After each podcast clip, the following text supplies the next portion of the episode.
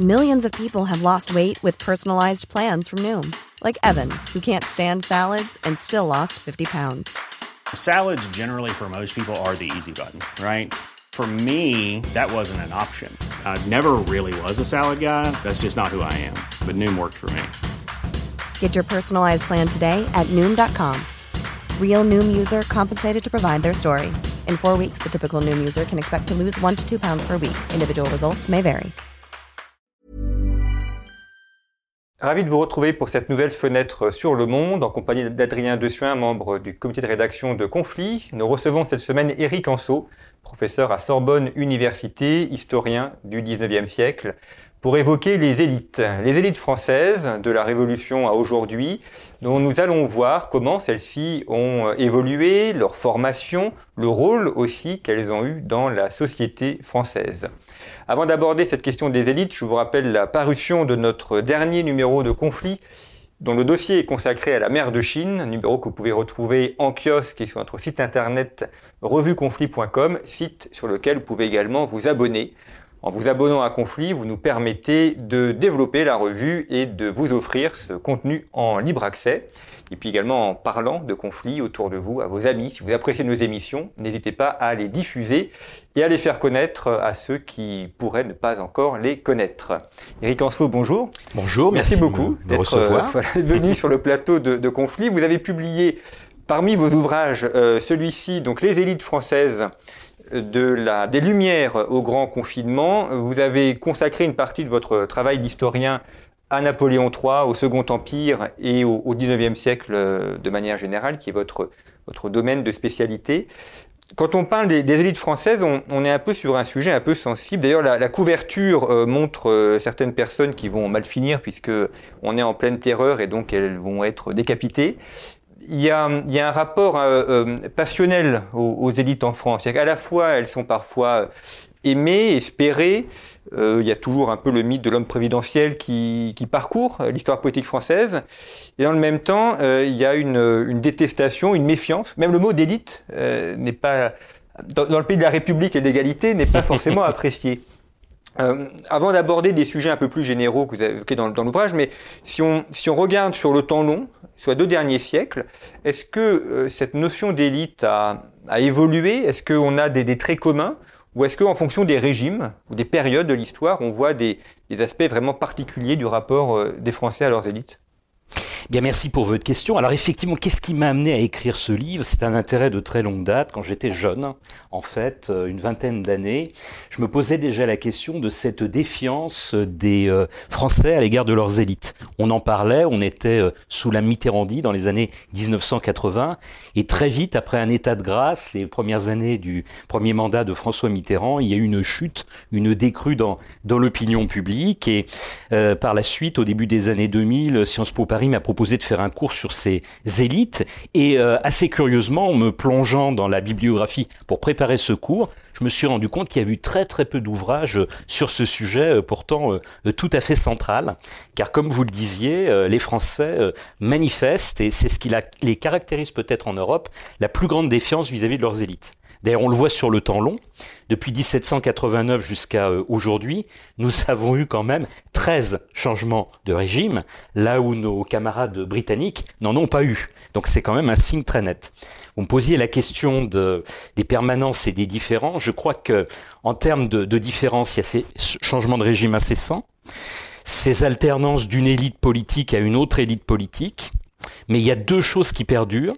D'une part, c'est euh, la superstructure administrative, c'est-à-dire que les hauts fonctionnaires arrivent à se perpétuer le plus souvent, alors il y a quelques exceptions, mais le plus souvent d'un régime à l'autre. Donc ça, c'est le premier élément. Et puis, euh, le deuxième élément euh, qui est aussi très très intéressant, c'est le point de vue sociologique. C'est-à-dire d'un point de vue sociologique, et j'ai commencé, vous le rappeliez tout à l'heure, avec les Lumières et la Révolution, là on a un très grand changement sociologique au sein des élites, puisque advient au pouvoir la bourgeoisie par l'intermédiaire de la Révolution, mais depuis cette révolution, eh bien cette bourgeoisie en fait se maintient globalement à quelques très très rares exceptions près. On pensera à la commune et encore la commune n'a pas gouverné toute la France, se maintient au pouvoir hein, sous euh, divers euh, avatars. Sans faire du Bourdieu de bas étage, il avait d'une certaine façon raison avec les livres qu'il a publiés en 64 et en 1970, La reproduction et les héritiers. Euh, la bourgeoisie est encore là au pouvoir. Et en même temps, on comprend aussi que pour avoir des fonctions euh, politiques, il faut euh, avoir une éducation, avoir des connaissances juridiques, économiques. Donc c'est normal aussi que ceux, qui les ont euh, aient ensuite le pouvoir administratif ou politique. Bien évidemment, mais on pourrait s'imaginer une école davantage démocratique qui permette euh, aux jeunes issus des, milieux populaires, ce que l'on appelle les fils du peuple à l'époque au XIXe siècle, aujourd'hui on dirait fils du peuple et filles du peuple, eh bien d'accéder aux fonctions dirigeantes. Globalement, on en a toujours eu. On pensera à un Adolphe Thiers, qui est une personnalité très très importante de notre vie politique euh, du XIXe siècle, qui est d'un milieu, je dirais, assez populaire. Et il y en a d'autres, mais euh, globalement, ils sont quand même très très minoritaires euh, au sein du personnel euh, du personnel dirigeant, parce que les lieux qui ont formé notre élite, c'est l'une des caractéristiques françaises, eh bien, sous divers avatars, perdurent d'une certaine façon depuis l'Ancien Régime jusqu'à aujourd'hui. C'est-à-dire c'est le modèle de la grande école. La, grande école d'Ancien Régime, on pensera par exemple, euh, si vous voulez, aux, écoles militaires. On pensera ensuite, euh, à partir de la période révolutionnaire consulaire et impériale, à Polytechnique et à Saint-Cyr. On pensera ensuite euh, aux facultés de droit qui vont, je dirais, constituer une pépinière en fait pour nos élites. Et on pensera en 1848 puis à partir de 1946 à une école de l'administration qui s'appelle l'ENA. Et d'ailleurs, ce qui est amusant sur l'époque, enfin intéressant sur l'époque récente, c'est de voir qu'il y a eu une, réprobation de l'énarque. C'est peut-être d'ailleurs le sentiment partagé un peu par tous les Français. Euh, mais euh, en 2017, c'est un autre énarque qui a été élu. Donc on a beau avoir une réprobation quasi générale contre cette école, euh, on a eu un, de nouveau un président et des premiers ministres énarques. Oui, ce qui est très amusant de, constater, c'est qu'effectivement, Emmanuel Macron est un pur produit de, de l'énarchie, et il a voulu, euh, j'ai appelé ça euh, le populisme de l'extrême centre en 2017, hein, c'est-à-dire euh, se démarquer du milieu dont il était originaire, et il a jeté dès son livre Révolution, mais il l'a mis en acte ensuite, hein, avec le fameux rapport Thirier, eh bien l'énarchie en, en, pâture, annonçant la, la suppression de cette école. Ce qui est tout à fait paradoxal, c'est que euh, Patrick Gérard, qui est l'actuel euh, directeur de, de, de l'ENA, eh bien, avait commencé à réformer considérablement euh, cette école. Et je rappelle toujours que d'une part, eh bien, aujourd'hui, les énarques font beaucoup de stages, donc sont ancrés, je dirais, dans les territoires. Et par ailleurs, il n'y a jamais eu autant de, de boursiers et de fils du peuple et de filles du peuple à l'ENA. On a 33% de boursiers dans aucune autre de nos grandes écoles aujourd'hui on a une proportion telle. Et c'est le moment où on supprime euh, cette, cette grande école. C'est tout à fait incroyable. Euh, Emmanuel Macron avait un mot justement sur l'histoire de France qui était assez juste, qui n'était pas de lui, qui était représenté quelqu'un d'autre, mais j'oublie le nom. Euh, C'était que euh, les Français avaient besoin, la personne du roi leur manquait, ils avaient besoin régulièrement de couper la tête du roi pour en, mettre un nouveau. Et c'est un peu ce qu'il a fait. D'ailleurs, en, titrant son livre Révolution, il s'était inscrit tout à fait dans ce, cadre-là. Est-ce que, euh, justement, le système français, se coupant progressivement des élites, n'a pas besoin justement de ces révolutions tout le temps pour renouveler ces élites, ce qui, donne cette histoire hachée et coupée en permanence, alors que ce n'est pas le cas en Angleterre. Pourquoi, à votre avis, euh, cet esprit révolutionnaire si français? Alors, euh, Ezra Suleiman, qui est un politiste américain, a titré l'un de ses livres paru en 2007 ou, ou 2008, euh, Schizophrénie française. Et euh, dans ce livre, je crois qu'il a percé au jour euh, le tempérament, la mentalité des Français. Les Français sont perpétuellement tiraillés entre le regret d'avoir décapité leur roi Louis XVI en, en, 1793. Ils ont un besoin de verticalité, peut-être davantage que, d'autres peuples, et en même temps, ils ont une, une soif, euh, je dirais, d'égalité, hein, qui est indéniable.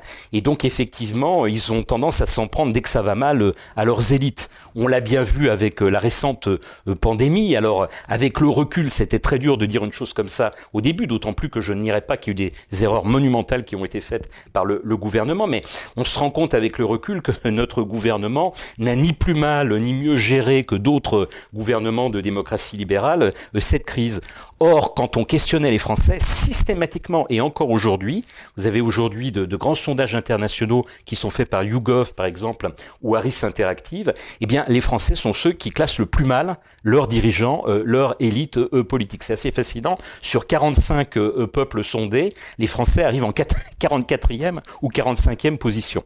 Donc il y a une récurrence ici, c'est vrai, euh, de, de, ce désamour des Français pour, pour leurs élites. Et c'est marqué notamment par des taux d'abstention gravissimes depuis 20-30 ans. Qui vont, on, parle aujourd'hui de post-démocratie. Et c'est un mot que vous reprendriez euh, ou pas? Oui, euh, tout à fait, on peut l'utiliser dans la mesure où effectivement c'est un véritable problème quand on voit qu'un président de la République, comme en 2017, est élu en gros par un cinquième du corps électoral, ou que les maires de nos grandes villes euh, l'an dernier ont été élus également par un cinquième du, corps électoral. Euh, ici, c'est peut-être dû en grande partie au fait que les Français ont le sentiment assez juste, je crois, que nos dirigeants politiques sont dessaisis par des organismes, des institutions supranationales de la réalité du pouvoir, ou bien encore par un pouvoir euh, économique qui aujourd'hui fait, fait la loi. Vous savez, euh, c'est très intéressant de regarder ce qui se passe aux États-Unis parce que très souvent ce qui se passe aux États-Unis précède ce qui va devenir en France à 20 ou 30 ans de, de distance. Et Charles Wright Mills, qui est un euh, politiste américain, avait écrit un livre assez fascinant à la fin des années 1950 dans lequel il disait que les élites, il utilisait le, le pluriel pour les, les États-Unis, étaient en train de se transformer en l'élite au singulier, en fait une super élite, puisque euh, les milieux économiques, euh, les milieux euh, de la défense et les milieux politiques s'interpénétraient. Et d'une certaine façon, on a assisté aussi un petit peu à, à, ça en France. Quand on reprend le parcours d'un Emmanuel Macron, mais on pourrait également voir ceux qui l'ont entouré, Édouard Philippe, son premier Premier ministre, ou bien encore son chef de cabinet, le secrétaire général de l'Élysée, eh bien, ils ont fait des allers et retours entre la haute fonction publique, parfois le monde politique, et puis les milieux économiques. Et, là, les Français, effectivement, euh, euh, n'aiment pas trop qu'on fasse ça, hein, parce que euh, je dis pas que c'est mal, ça permet aussi d'être en prise avec euh, l'économie, d'être en prise avec le terrain, mais il y a toujours possiblement des conflits d'intérêts. Or, il y a eu de fait un certain nombre de scandales qui ont éclaté ces dernières années. Emmanuel Macron avait promis qu'il nous en débarrasserait par l'avènement du Nouveau Monde. Or, il y a eu de nouvelles affaires qui ont éclaté depuis 2017. Vous avez parlé du, supranational, mais les Français ont souvent l'impression aussi d'une hyper-centralisation autour de Paris qui les coupe euh, finalement de leur vie euh, quotidienne. Est-ce que c'est pas aussi un élément de ce désamour, euh, de ce désamour français? On aime le jacobinisme en France, on aime la centralité, on aime le pouvoir, l'autorité, mais en même temps, on sent bien que du coup, ça favorise ce, ce phénomène d'élite et non pas des élites. Alors ça, c'est totalement vrai ce que vous dites. Effectivement, on est sur un modèle, et Tocqueville l'avait bien montré, qui nous vient de l'Ancien Régime. C'est que Tocqueville, dans l'Ancien Régime et la Révolution, euh, postule le fait, qui est très vrai, me semble-t-il, que dans certains domaines, il n'y a pas de rupture entre 1789 avant et, et après. Et euh, nos rois, nos monarques absolus avaient commencé cet effort inabouti certes, mais de centralisation qu'ont repris les Jacobins et qu'a repris à la suite Napoléon. On a d'une certaine façon un État jacobino-bonapartiste très centralisé, ce qui fait la spécificité de la France pas seulement de la France, il y a d'autres États qui sont centralisés, mais le nôtre l'est en tout cas beaucoup. Et de ce fait, je dirais, eh bien, à chaque fois qu'on a une fièvre hexagonale, pour reprendre cette expression tirée d'un livre de Michel Vinocq, eh bien, cela remonte à la tête, au cerveau, c'est-à-dire à Paris. Dans des États où le pouvoir est, est davantage euh, dilué, alors je ne me sers pas, moi je, je suis assez centralisateur moi-même, mais euh, ce qui se passe en Allemagne avec les, les Landes, eh bien, euh, là, de ce point de vue, on a une part d'autonomie de, de, la part de ces Landes, et tout ne remonte pas à Berlin lorsqu'il y a une crise. On l'a bien vu au moment justement de la, la pandémie où, où ces territoires allemands avait une part d'autonomie dans la gestion de la crise. Ce qui n'était pas le cas Ce en France. qu'on a manqué, c'est une sorte d'amortisseur de, de, subsidiarité. Et, et, en même temps, enfin, on l'a souligné tout à l'heure, mais un, un maire aujourd'hui euh, a, enfin, a, très peu de responsabilités, notamment en termes d'urbanisme.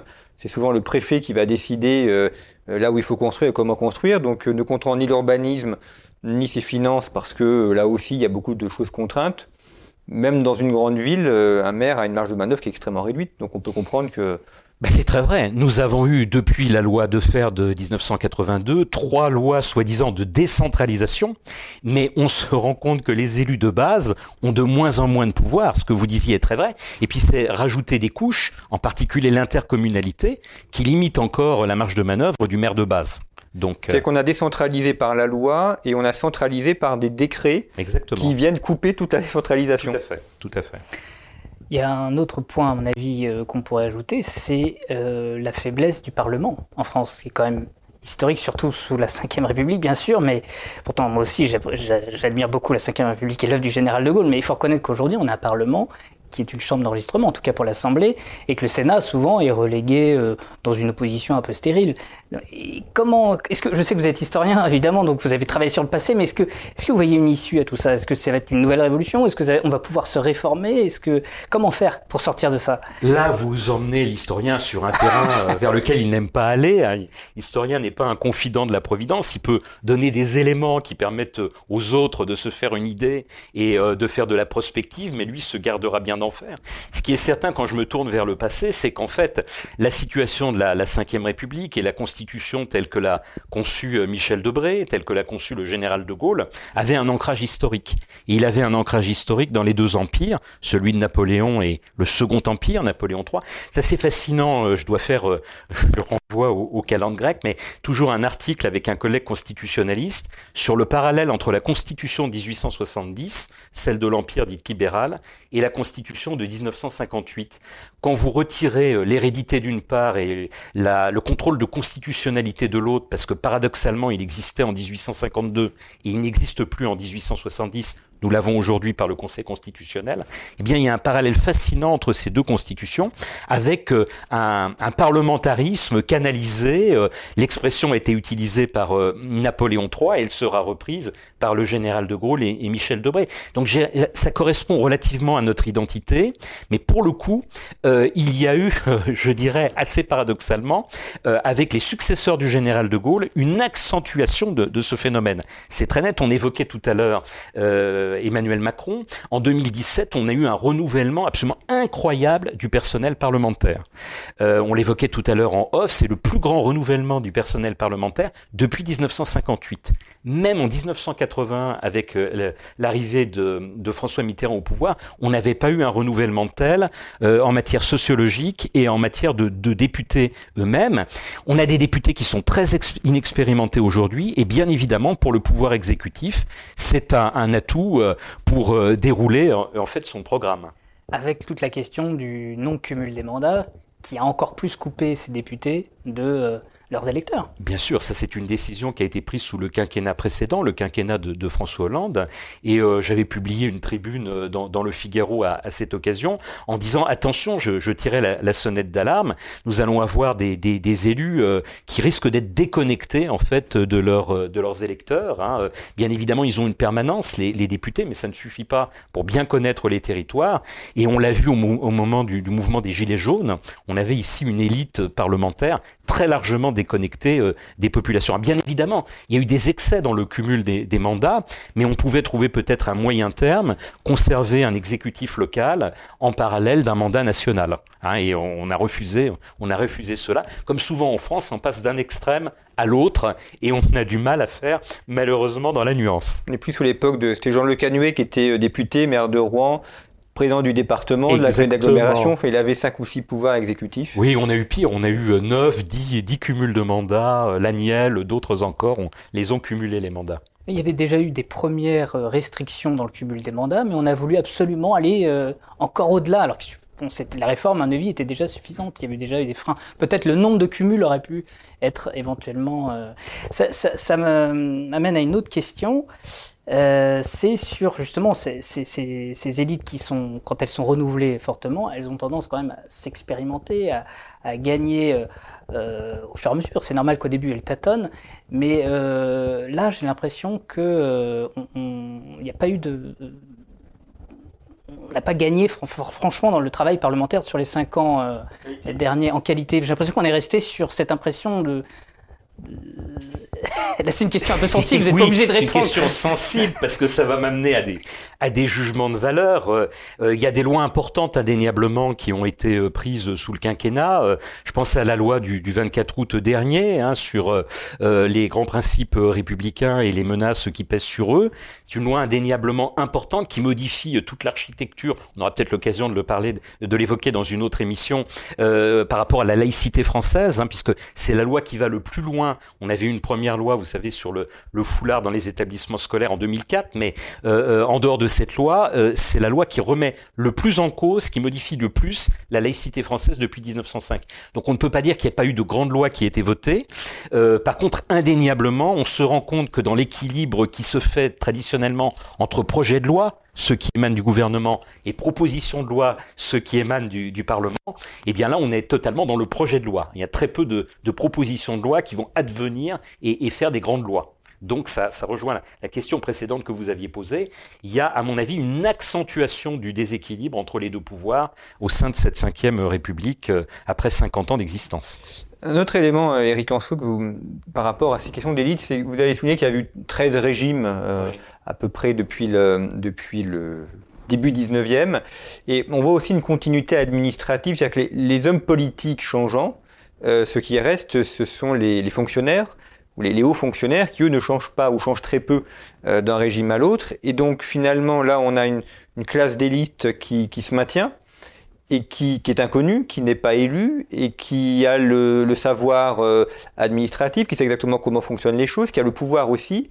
Est-ce qu'il n'y a pas le risque que ce soit elle, ou est-ce qu'on l'a vu aussi peut-être au 19e siècle, c'est-à-dire que ce sont ces élites administratives qui ont pris le pouvoir, indépendamment des euh, événements politiques qui finalement, euh, entre une monarchie de juillet, Second Empire, euh, Seconde République, ça a peu d'influence Tout à fait, vous avez raison, un état profond. C'est assez fascinant d'entrer dans le détail des choses et de voir qu'en fin de compte, lors des grands changements de régime, je pense à 1815, le renversement de Napoléon et le, re- le retour des rois en fait. Autre changement important, 1830, hein, on passe du- d'une monarchie, euh, on va dire, euh, restaurée par rapport à celle de 1789 à une monarchie de forme républicaine, le roi des Français. 1848, euh, euh, l'avènement de la Deuxième République, puis 1870, le passage de l'Empire, du Second Empire à la Troisième République, eh bien, on va écréter le sommet de la haute fonction publique et les corps les plus politiques, en particulier les préfets. Mais qui va remplacer souvent ces préfets? Ce sont les sous-préfets, ceux qui étaient à l'échelon inférieur. Et donc, euh, si vous voulez, on ne modifie pas en profondeur. Il faut, des gens formés pour les occuper. Il faut des gens formés, bien évidemment. Non, mais je, je me contente ici de donner des faits. Je ne Mm. porte pas là encore de, de jugement. Vous avez raison. Il faut que ça soit des, des gens formés. Mais du coup, euh, d'une part, ils vont perpétuer des pratiques qui avaient été les leurs quand ils étaient à l'échelon inférieur, et d'autre part, avoir euh, peut-être euh, la main par rapport aux politiques. Parce que eux, en fait, ont l'expérience. Et ça a joué à plusieurs reprises. Et en particulier, vous avez raison, au début de la Troisième République. Là, c'est assez fascinant. On est dans le cadre d'un régime d'assemblée. De voir, quand on analyse les choses au cœur, que qui détient le pouvoir, c'est d'une part l'Assemblée, et d'autre part la haute fonction publique, et assez peu, en fin de compte, le gouvernement. Parce que ça veut dire que même a un- il y avait un changement gouvernemental et que le nouveau gouvernement voulait changer les recteurs, euh, les préfets, etc., euh, il peut pas euh, avoir des gens ex nihilo qui sortent de nulle part. Donc forcément, il va prendre, euh, on va dire, les, les officiers inférieurs qui vont devenir officiers supérieurs. Donc euh, on ne peut pas changer euh, un corps administratif du jour au lendemain? Bien évidemment. Alors cela dit, euh, on, on dit, et c'est assez juste, y compris aujourd'hui, hein, même si l'État est plus sophistiqué, euh, nécessite plus de, de compétences et de moyens, qu'il faut en gros 300, 350 personnes, 350 hauts fonctionnaires pour diriger la France. Et là, ça, ça se trouve... Dans, dans mon livre, j'évoque l'idée de, de contre-élite, hein, c'est-à-dire euh, à certains moments donnés, on le voit en 1848, des personnes qui n'ont pu accéder aux hautes fonctions, euh, ou qui avaient accédé sous un régime antérieur et qui avaient perdu ces hautes fonctions, revenir, euh, revenir au pouvoir. Donc périodiquement, on a pu s'affranchir ici euh, d'un personnel politique. Mais ce sont effectivement des moments extrêmement limités sur le temps long de notre histoire contemporaine. Il y a aussi la question de, de l'adhésion euh, intellectuelle. Fin 1830, des légitimistes refusent euh, Louis-Philippe. Euh, euh, il y a ceux qui ont pu refuser l'Empire. Je pense à un Tocqueville, par exemple, qui dit ben non, moi, l'Empire, jamais je collaborerai avec Napoléon III. Donc, euh, il part en exil intérieur. Mais ça, c'est comme des cas très isolés. Ou un Guizot qui fait toute sa carrière sur la monarchie de Juillet et qui après euh, ne revient plus. Donc, mais c'est vraiment des, cas très rares finalement ces, figures-là. Quoique, d'autant plus que Guizot, en plus, est revenu d'une certaine façon en 1870, à la fin, puisqu'il a siégé dans une commission extra-parlementaire très importante sur la réforme de l'enseignement supérieur. alors, il y a un cas de retrait complet, c'est, vous faisiez allusion tout à l'heure à 1830, effectivement, les légitimistes, ce qu'on va appeler à partir de ce moment-là les légitimistes, qui vont s'enfermer dans leur château et refuser de participer à la vie politique de la monarchie de juillet. Mais en dehors de ça, ce sont davantage des cas, des cas isolés que la majorité. Et même dans des, des transitions de régime qu'on qualifiera de dures, je pense euh, euh, à l'avènement de la quatrième République, au lendemain, bien évidemment, euh, du régime de Vichy et de la Deuxième Guerre mondiale, eh bien, on se rend compte qu'un certain nombre de hauts fonctionnaires, de personnel du régime de Vichy vont être récupérés à la suite. L'épuration, là encore une fois, on prend quelques exemples, mais on ne s'affranchit pas complètement du personnel élitaire euh, antérieur. Un cas de figure, c'est Antoine Pinet, par exemple. Antoine Pinet, il est maire euh, euh, de Saint-Chamond avant, sous la Troisième République, avant donc le régime de Vichy. Sous le régime de Vichy, il siège au Conseil national, qui est en quelque sorte, si vous voulez, une sorte de parlement je mets des guillemets à ça, du régime de Vichy, et puis il va avoir sous la quatrième République la carrière qu'on lui connaît, puisqu'il deviendra président du Conseil, chef du gouvernement. Et un François Mitterrand, c'est un peu pareil. Oui, alors par contre, oui, alors François Mitterrand entre la quatrième et la cinquième République indéniablement, mais ce serait lui faire un mauvais procès de dire qu'il a occupé de grosses responsabilités sous, sous Vichy. Il a été présenté au maréchal Pétain. Il y a une photo très célèbre qu'avait exhumé Pierre Péan et que nous avons tous en tête, mais il n'a pas été oui, un fonctionnaire de Je ne pense pas tant à Vichy qu'au fait que sous la quatrième, il a été ministre euh, des colonies, de l'intérieur. Ministre de l'intérieur. et il finit président. Donc lui, il, enfin de la cinquième. Exactement, exactement. Il y a un autre euh, aspect, à mon avis, important en France euh, de la sécession des élites, c'est euh, que les élites elles-mêmes souvent se plaignent de ne pas pouvoir finalement avoir la main quand ils sont au sommet du pouvoir et qu'il y a un État en fait un peu immanent qui, déroule, qui fonctionne un peu tout seul. Et les ministres, en fait, finalement, se, se plaignent d'être juste des porte-parole de leur administration, de ne pas pouvoir vraiment diriger l'État. Est-ce que ça, c'est pas un mal français qui traverse les siècles? Oui, alors d'une certaine façon, c'est un petit peu ce contre quoi euh, cherche à lutter euh, Emmanuel Macron. Emmanuel Macron euh, avait eu des résolutions très très importantes quand il était devenu président de la République en 2017. Il avait dit qu'il convoquerait les 200 chefs des administrations centrales et que, un petit peu dans le cadre d'un système à l'américaine, le fameux Spall System, hein, il, les, il les remplacerait, il les écarterait pour mettre en place de nouvelles personnalités. Et concrètement, il ne l'a pas fait puisque, alors certains diront c'est déjà beaucoup, mais c'est moins que ses prédécesseurs. Il n'a remplacé qu'un peu plus de la moitié, entre la moitié et les deux tiers de ses personnalités, là où généralement on en remplaçait euh, les deux tiers.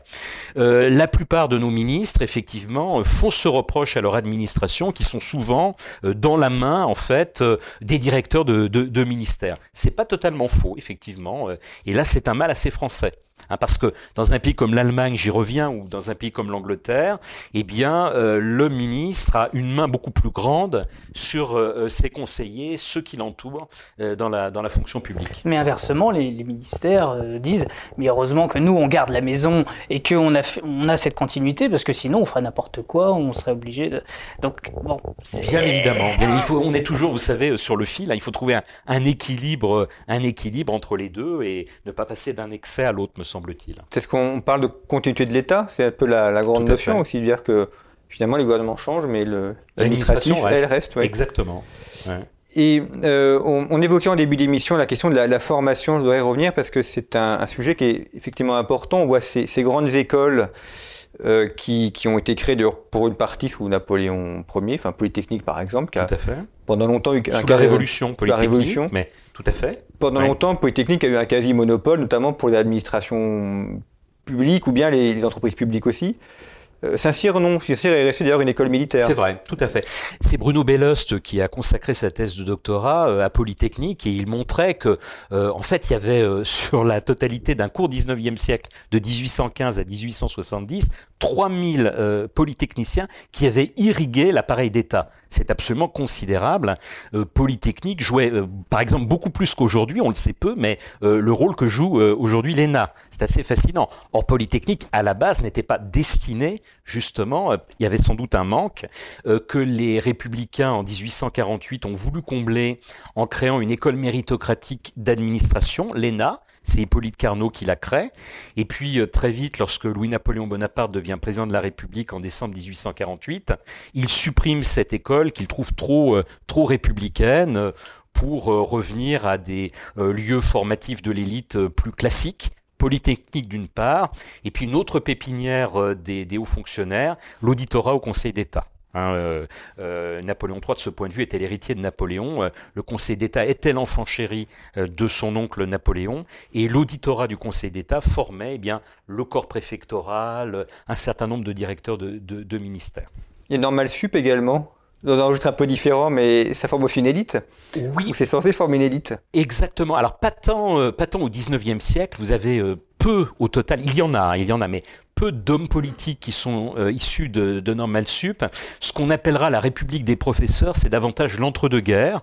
On voit un certain nombre comme ça de, figures, je pense euh, au sein du Parti radical. Euh, on évoquera Édouard Herriot, par exemple, on évoquera Daladier, qui sont des historiens, des, universitaires accédés à la présidence du Conseil.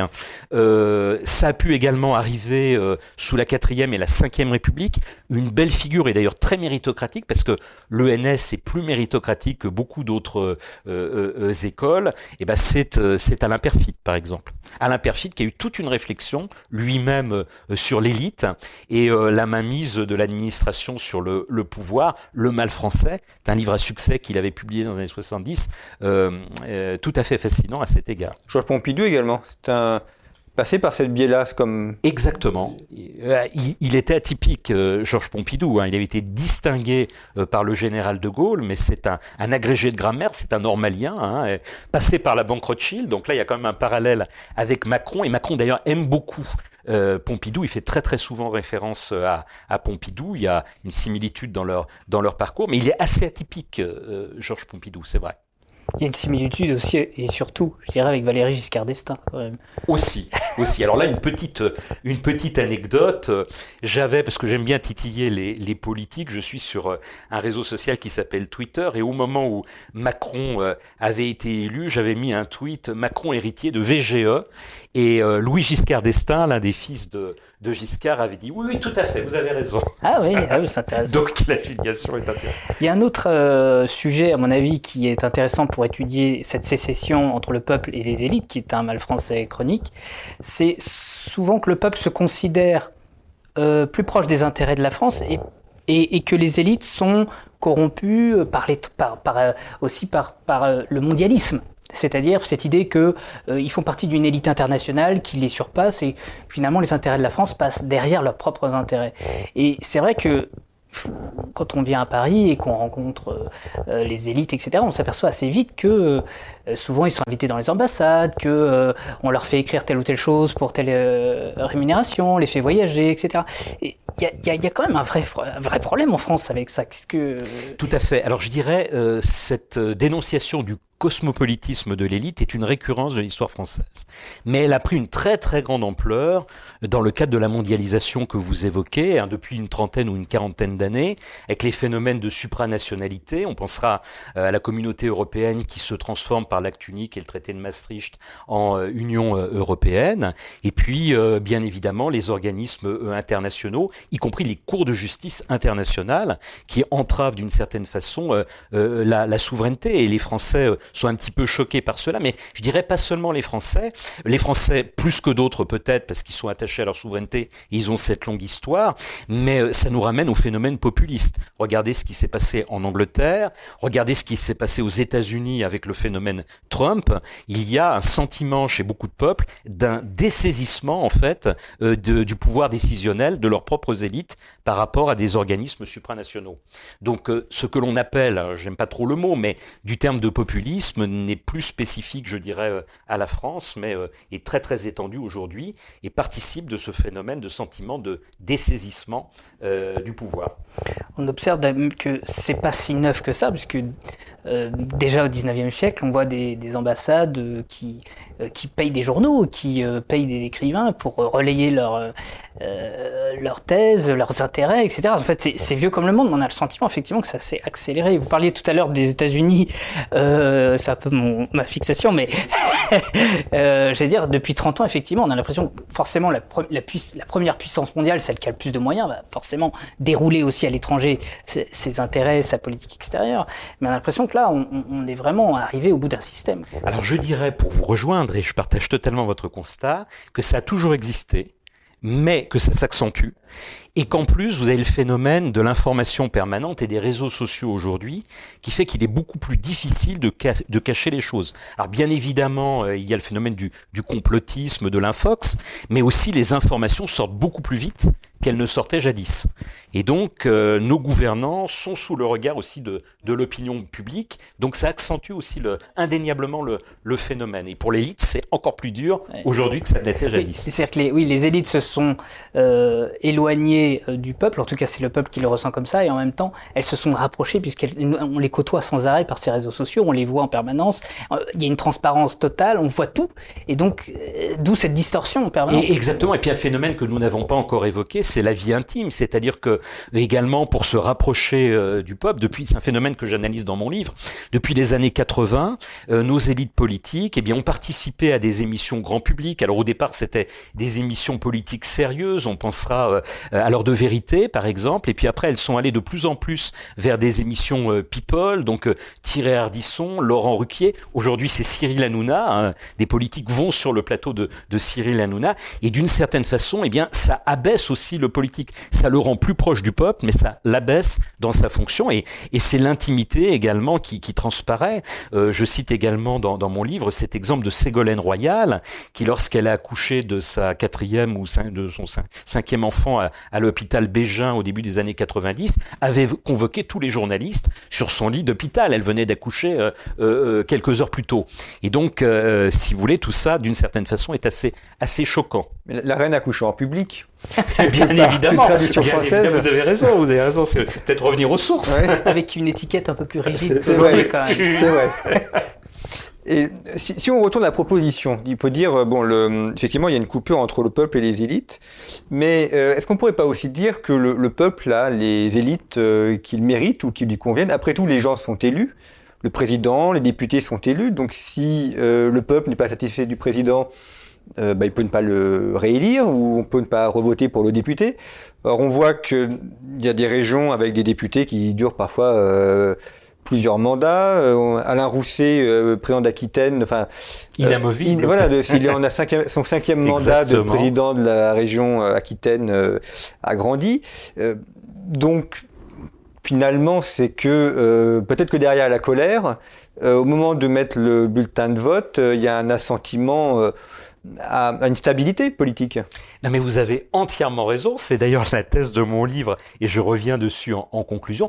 On ne peut pas dédouaner non plus le peuple euh, de ce qui advient aujourd'hui, c'est-à-dire euh, nous sommes quand même dans une démocratie, l'offre politique est très importante, même si euh, on ne n'ira pas que le débat est un peu biaisé par le fait que les médias ne donnent pas, c'est le principe de l'équité et pas de l'égalité, la même audience à tous les candidats à l'élection présidentielle et que tous ces candidats n'ont pas non plus les mêmes moyens pour aller euh, devant les, électeurs, il n'en demeure pas moins qu'ils sont à l'égalité euh, euh, devant les urnes.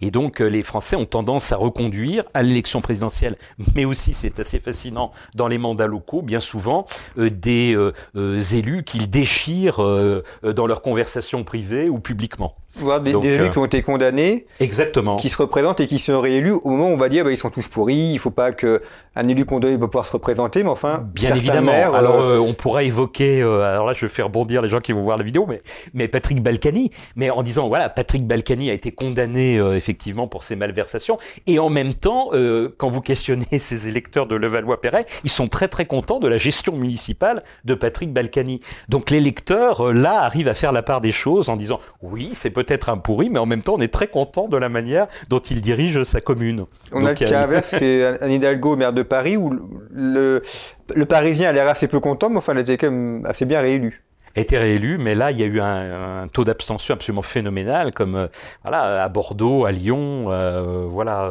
euh, au moment des, de, ces municipales. Alors, outre le fait que les, les électeurs ne se sont pas mobilisés parce qu'ils n'ont peut-être pas vu l'intérêt de ces élections, elles sont tombées en pleine pandémie, et donc il y avait une peur généralisée au moment du scrutin.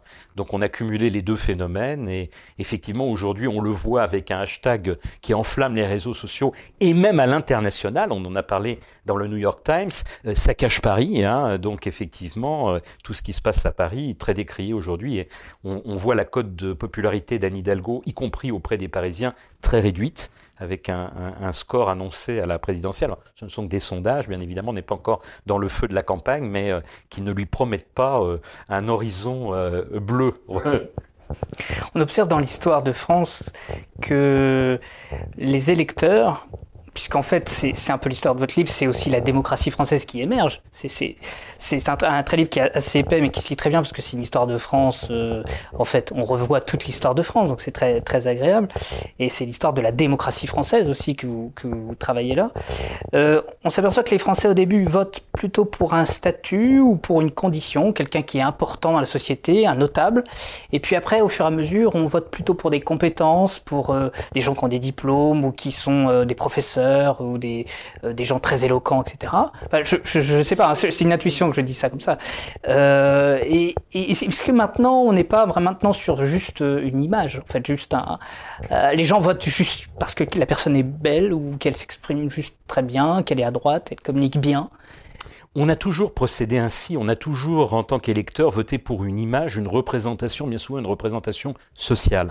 Euh, sous le Second Empire, par exemple, un certain nombre d'ouvriers, d'ouvriers, je dirais, lettrés, intellectuels, bien souvent euh, les protes, ceux qui euh, travaillent dans les imprimeries, reprochaient à l'ensemble des ouvriers, au corps électoral, aux, classes populaires, en fait, de voter pour des bourgeois républicains, ceux qui étaient en place. il y a eu tout un courant de dénonciation du phénomène, tout ça pour vous dire que ça vient de très très loin. Et euh, souvent, l'électeur de base eh bien, vote euh, pour le beau parleur, celui qui est dans une position établie, parce qu'il estime que celui-là aura accès au réseau, euh, au couloir du pouvoir, et permettra de faire valoir davantage ses positions, bien souvent que pour son semblable. C'est ce que, par exemple, a montré Pierre Rosanvallon dans son livre sur le suffrage universel. C'est une récurrence quand même de notre histoire. Et effectivement, la, question que posez, c'est également celle de la, démocratie, le suffrage universel, l'accès au vote, et donc aussi l'éducation du peuple. On a évoqué l'éducation des élites et leur formation, euh, mais euh, il faut aussi une, une école. C'est qu'il ne peut pas y avoir de démocratie sans, sans population, sans peuple cultivé, informé, qui soit capable de faire les bons choix et des choix le plus rationnel possible ou le moins passionnel possible. Donc cette histoire des élites, c'est aussi une histoire de l'éducation, de l'école, euh, qui est un sujet qui commence dès le début du 19e avec, euh, avec Guizot et on n'en est jamais sorti. Exactement, c'est une préoccupation constante des élites, en fait, d'éduquer, d'instruire le peuple pour que celui-ci puisse faire en connaissance de cause des bons choix. Alors à l'époque que vous évoquiez, Guizot, euh, ça se pose en termes différents, parce qu'on est dans le cadre d'un suffrage censitaire, et euh, Guizot euh, dit au peuple, eh bien, enrichissez-vous de manière à avoir accès au droit de suffrage, et le suffrage était très limité, je rappellerai un chiffre, à la fin de la monarchie de juillet, vous n'avez en France que 240 000 électeurs sur une population de 38 millions d'habitants. Donc ça donne la mesure de l'écart entre ce qu'on appellera plus tard le pays légal et le pays réel.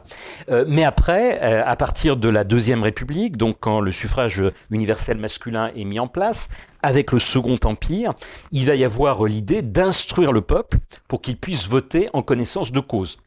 Avec quand même l'idée sous le Second Empire qu'il va falloir lui donner quand même des tuteurs à ce peuple. C'est le principe de la candidature officielle.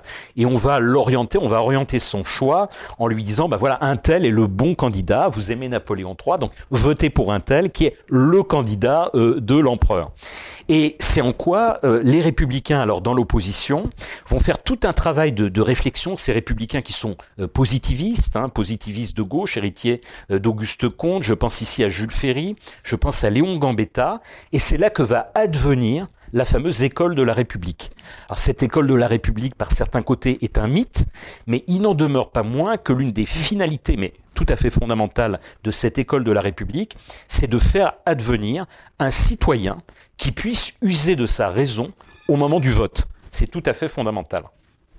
Et ça, c'est quelque chose que Jules Ferry met en place une fois qu'il devient ministre. Tout à fait. C'est les grandes lois Ferry de 1880, 1881, 82 qui sont orientées euh, vers l'école, euh, l'école primaire. Et ça veut dire que l'école a, davantage une finalité politique que intellectuelle ou, ou de, de, civilisation, enfin de, alors, elle l'a aussi, et euh, l'idée également d'une émancipation sociale, hein, de, euh, je dirais, d'une ascension sociale. Les trois éléments sont liés, mais la finalité politique est première dans l'idée de ces pères fondateurs de la République indéniablement. Un Gambetta comme un Ferry, quand vous reprenez leur texte, quand vous reprenez leur discours sur l'école, il y a un très célèbre discours que prononce Ferry en avril 1870, on est encore sous le Second Empire, dans lequel il dit l'un des rôles principaux de l'école, c'est de faire le citoyen.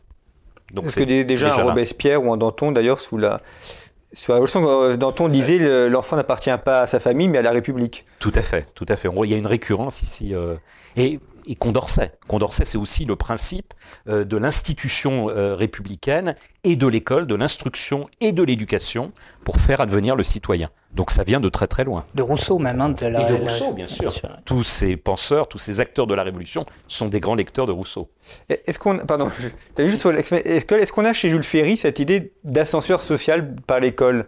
Parce que c'est un des grands thèmes aujourd'hui. Alors on, on mythifie un peu l'école Troisième République, c'est propre à notre période à nous, cette notion d'ascenseur social, ou on l'avait déjà chez Jules Ferry et les Républicains? Non, elle l'est déjà chez les Républicains. Elle ne l'est pas uniquement chez les Républicains, elle l'est déjà euh, chez un certain nombre de ministres de l'instruction publique sous les régimes antérieurs qui ont précédé euh, euh, Jules Ferry. Hein. On pensera par exemple à Victor Duruy. Enfin, vous me direz, si on chipote un peu, que Victor Duruy était lui-même républicain avant de se rallier à Napoléon III.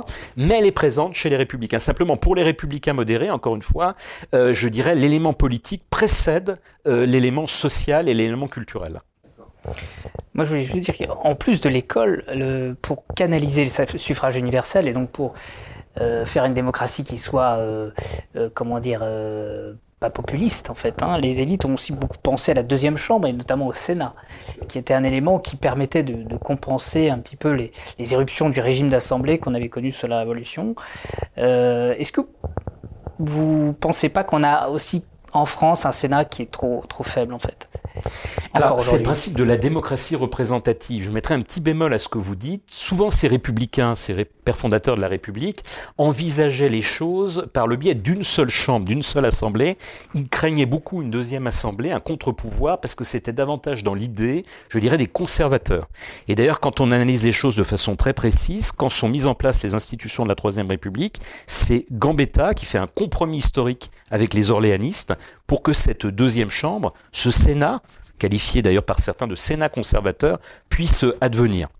Alors il n'en demeure pas moins que quand on est républicain modéré, quand on est orléaniste, on est partisan effectivement euh, d'un régime représentatif et on se méfie comme de la peste eh bien d'une démocratie directe qui est davantage je dirais dans l'ADN euh, des bonapartistes par exemple hein, euh, le fameux appel au peuple plébiscite à l'époque que l'on appellera aujourd'hui référendum. Je rappelle qu'il y a un grand hiatus dans, notre histoire.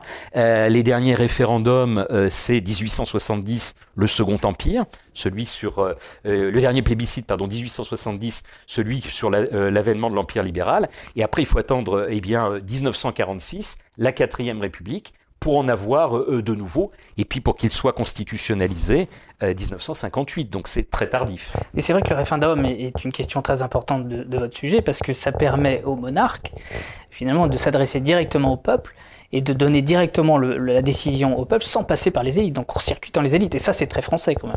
C'est très français, c'est très bonapartiste. C'est même l'ancien régime un peu, d'une certaine un, façon. Un petit peu d'une certaine façon, et avec des, consultations populaires d'autres formes sous, l'ancien régime, bien évidemment, que les, plébiscites et les référendums. C'est très gaulliste également. Hein. Donc là, il y a une parenté très nette, c'est Francis Choisel qui l'avait montré dans un livre, entre bonapartisme et gaullisme. Il y a une méfiance du général de Gaulle, comme il y avait une méfiance de, de Napoléon III à l'égard des, des, élites. Et d'une certaine façon, euh, euh, je sais que j'ai été critiqué pour ça, mais je maintiens, euh, Napoléon III est un précurseur du populisme qu'on retrouvera après. Je sais que Pascal Horry considère que le premier populiste français, c'est le général Boulanger.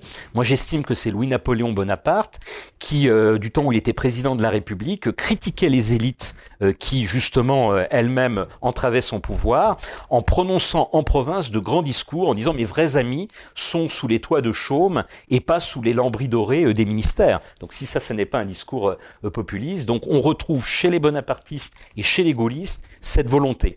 Et puis je dirais, euh, pour revenir aux, gilets jaunes, qu'on n'a peut-être pas suffisamment évoqué, pourtant c'est vraiment au cœur du, du, du système, là, de ce que je décris dans le livre, les gilets jaunes ont cherché à faire promouvoir ce fameux référendum d'initiative citoyenne ou d'initiative populaire, où tout partirait de la base, là.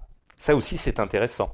Donc on, court-circuiterait l'élite, mais on court-circuiterait également. Euh, on retrouverait cette idée de, démocratie directe. Tout à fait. Euh, qui est aussi euh, celle de, la, montagne ou des enragés pendant la Révolution. D'ailleurs, pendant les Gilets jaunes, on a retrouvé aussi cette chronologie et ces clins d'œil à la Révolution qu'on a retrouvé dans les manifestations. Hein. Il, y a, toujours quand même ce mythe révolutionnaire qui traverse l'opinion française.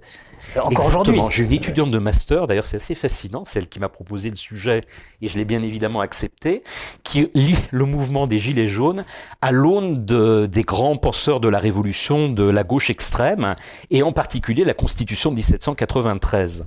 Et il y a des parallèles fascinants, et parmi les leaders des Gilets jaunes, les plus cultivés d'entre eux revenaient eux-mêmes sur ce discours révolutionnaire. C'est assez fascinant. Merci beaucoup, Eric Anso, d'avoir évoqué ces élites euh, françaises. Je rappelle donc euh, votre ouvrage qui est paru chez Passé Composé, les élites françaises des Lumières aux Gilets jaunes, au grand confinement, pardon, mais enfin, les, le grand confinement, c'est après les Gilets jaunes. Et euh, également le dernier numéro de conflit consacré à la mer de Chine, notre hors-série Regard sur la guerre, que vous pouvez retrouver sur notre site internet revueconflit.com. Merci pour votre fidélité et à très bientôt. Planning for your next trip? Elevate your travel style with Quince. Quince has all the jet setting essentials you'll want for your next getaway, like European linen, premium luggage options, buttery soft Italian leather bags, and so much more. And is all priced at 50 to 80% less than similar brands. Plus, Quince only works with factories that use safe and ethical manufacturing practices.